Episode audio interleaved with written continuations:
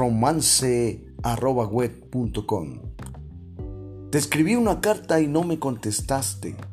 Es una estrofa cantada por un grupo musical mexicano llamado Los Invasores de Nuevo León. Describía la dinámica de eh, qué pasaba en la oficina de correos. El proceso era tardado porque se mandaba la carta por el correo, se extraviaba, se perdía o no llegaba a su destino. Y esta carta refleja precisamente una carta que no tuvo contestación. Tal vez llegó, pero no contestó la, la muchacha o la joven. Hoy el proceso tecnológico dejó atrás lo anterior. Hoy eh, a través del móvil, el celular, podemos tener eh, la geolocalización de las personas a través de aplicaciones, saber el punto en donde se encuentran, enviar un mensaje rapidísimo por Facebook, WhatsApp, o cualquier otro, Instagram, y llega, llega de inmediato. Ahora ya eso quedó atrás. El Internet pues así ha revolucionado el estilo de vida. La Comisión Económica para América Latina, la CEPAL, dio a conocer que el uso del Internet creció 10.6% al año desde, desde el año 2000 en Latinoamérica y el Caribe. ¿Qué representa esto? Que el número de usuarios se ha multiplicado. Las anteriores cifras revelan pues el crecimiento y el progreso en las comunicaciones. Para delimitar este capítulo romance arroba web, lo enfocaremos al suceso sin precedente que se dio en las redes sociales y que es el romance y el coqueteo virtual. Lanzamos la siguiente pregunta. ¿Para ser infiel se necesita contacto físico? Respondemos con honestidad, no. En ocasiones solo basta con el solo deseo. Cristo, cuando oh, vino a la tierra, dijo a sus discípulos, cualquiera que mira a una mujer para codiciarla, ya adulteró con ella en su corazón. No había contacto físico, pero había adulterio con solo mirar. Ahora bien, Evangelina Jimitian eh, hace, hace la siguiente eh, interrogante derivada de un escándalo protagonizado por el conductor Jorge Rial, diciendo, ¿dónde empieza hoy la infidelidad? ¿En la consumación del engaño o a partir del juego de la seducción, sea virtual o real? Los especialistas han sostenido que eh, la infidelidad se da independientemente del contacto físico y solo cuando aparece en la escena un tercero. Ese tercero se convierte en el deseo sexual amoroso de uno de los miembros de la pareja. En este sentido, la psicóloga Mónica Krupi, miembro de la Asociación Psicoanalítica Argentina, especialista en relaciones humanas, nos dice lo siguiente. Supone un contrato implícito de amor fidelidad y exclusividad y matrimonio, sin embargo, tanto afectivo como sexualmente. Y la aparición de ese tercero, aunque solo sea la idea de ese tercero, ya supone un jaque en ese contrato. La revolución digital, pues, trae el problema del coqueteo virtual, ese deseo de interactuar con la persona hasta cierto punto prohibida. El amor platónico pues hoy se ha llevado al plano real y no solo al de la fantasía.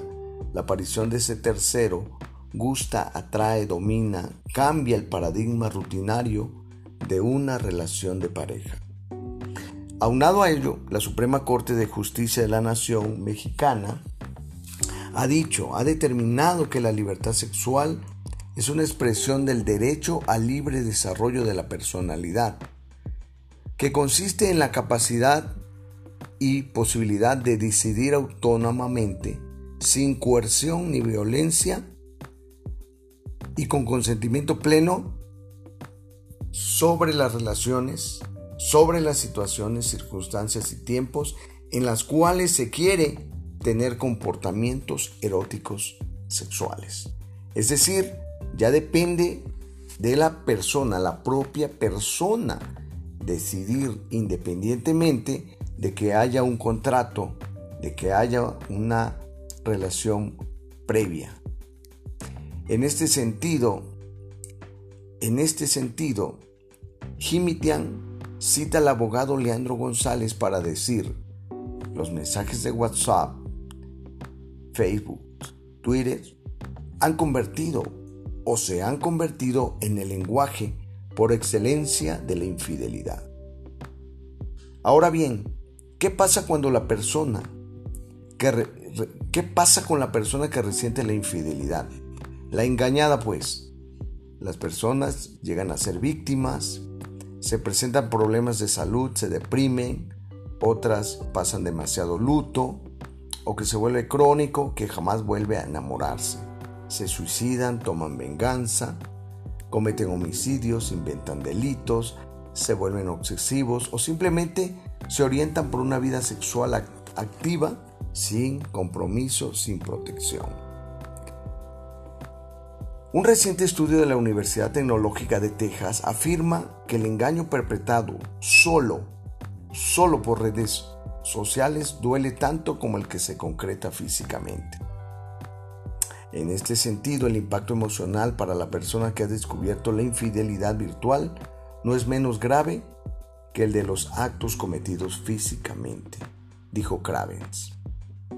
El cantautor mexicano Vicente Fernández alude en una de las melodías titulada Mi derrota, por darle rienda suelta a mis antojos, ayer hice llorar sus ojos y hoy los míos también hacen lo mismo.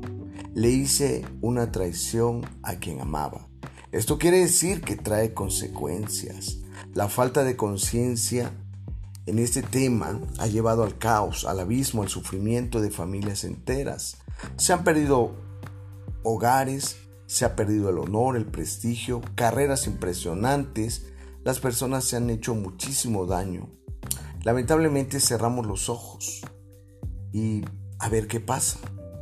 Lo cierto es que toda fractura, todo problema, por muy pequeñísimo, debe tratarse por especialistas en la materia y no dejarse a los consejos y opiniones vagas y, sin sentido. Presentamos así algunas consideraciones que pudieran influir como causa de la infidelidad cibernética. Primero, sea honesto. Antes de iniciar una relación sería lo, más conveniente plantear que como tema de conversación y acuerdo, la infidelidad. Desconozco las condiciones eh, bajo las cuales las parejas deciden unirse. Independientemente de eso, creo que la información en la relación es algo peligroso. Luego la falta de información, ocultar información. Es conveniente hacer una investigación de la persona con la que nos vamos a comprometer. Porque si no estaremos en la situación como la de durmiendo con el enemigo. Hay quienes llevan un pasado oscuro, secreto, lastimado, eh, relaciones amorosas pasadas no cerradas, hijos fuera de la relación, enfermedades psíquicas, médicas o hereditarias, abuso sexual, maltrato físico.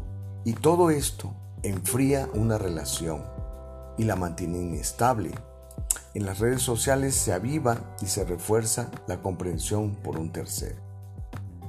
Otro punto muy importante es hacer conciencia constante sobre las redes sociales como un aliciente que contribuye a aniquilar una relación de pareja deteriorada. Toda persona, incluyendo la pareja, merece respeto a su privacidad. Por ello no debe ser obstáculo para destinar a concienciar que revelar las adversidades y la intimidad de pareja a un tercero puede dar pie a encontrar un consuelo deseado.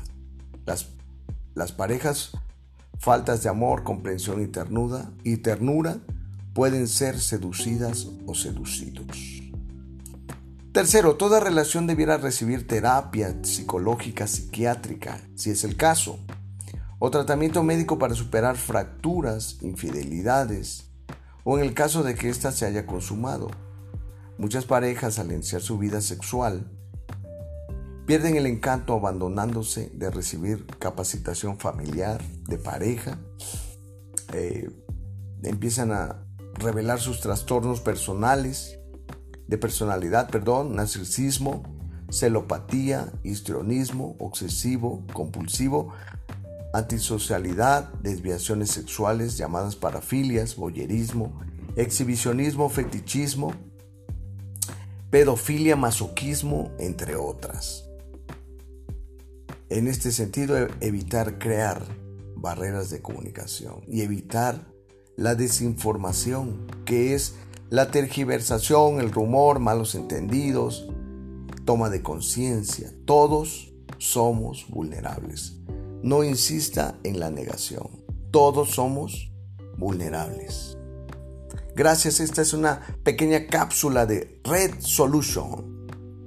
Presenta su amigo y servidor Javier Vidal.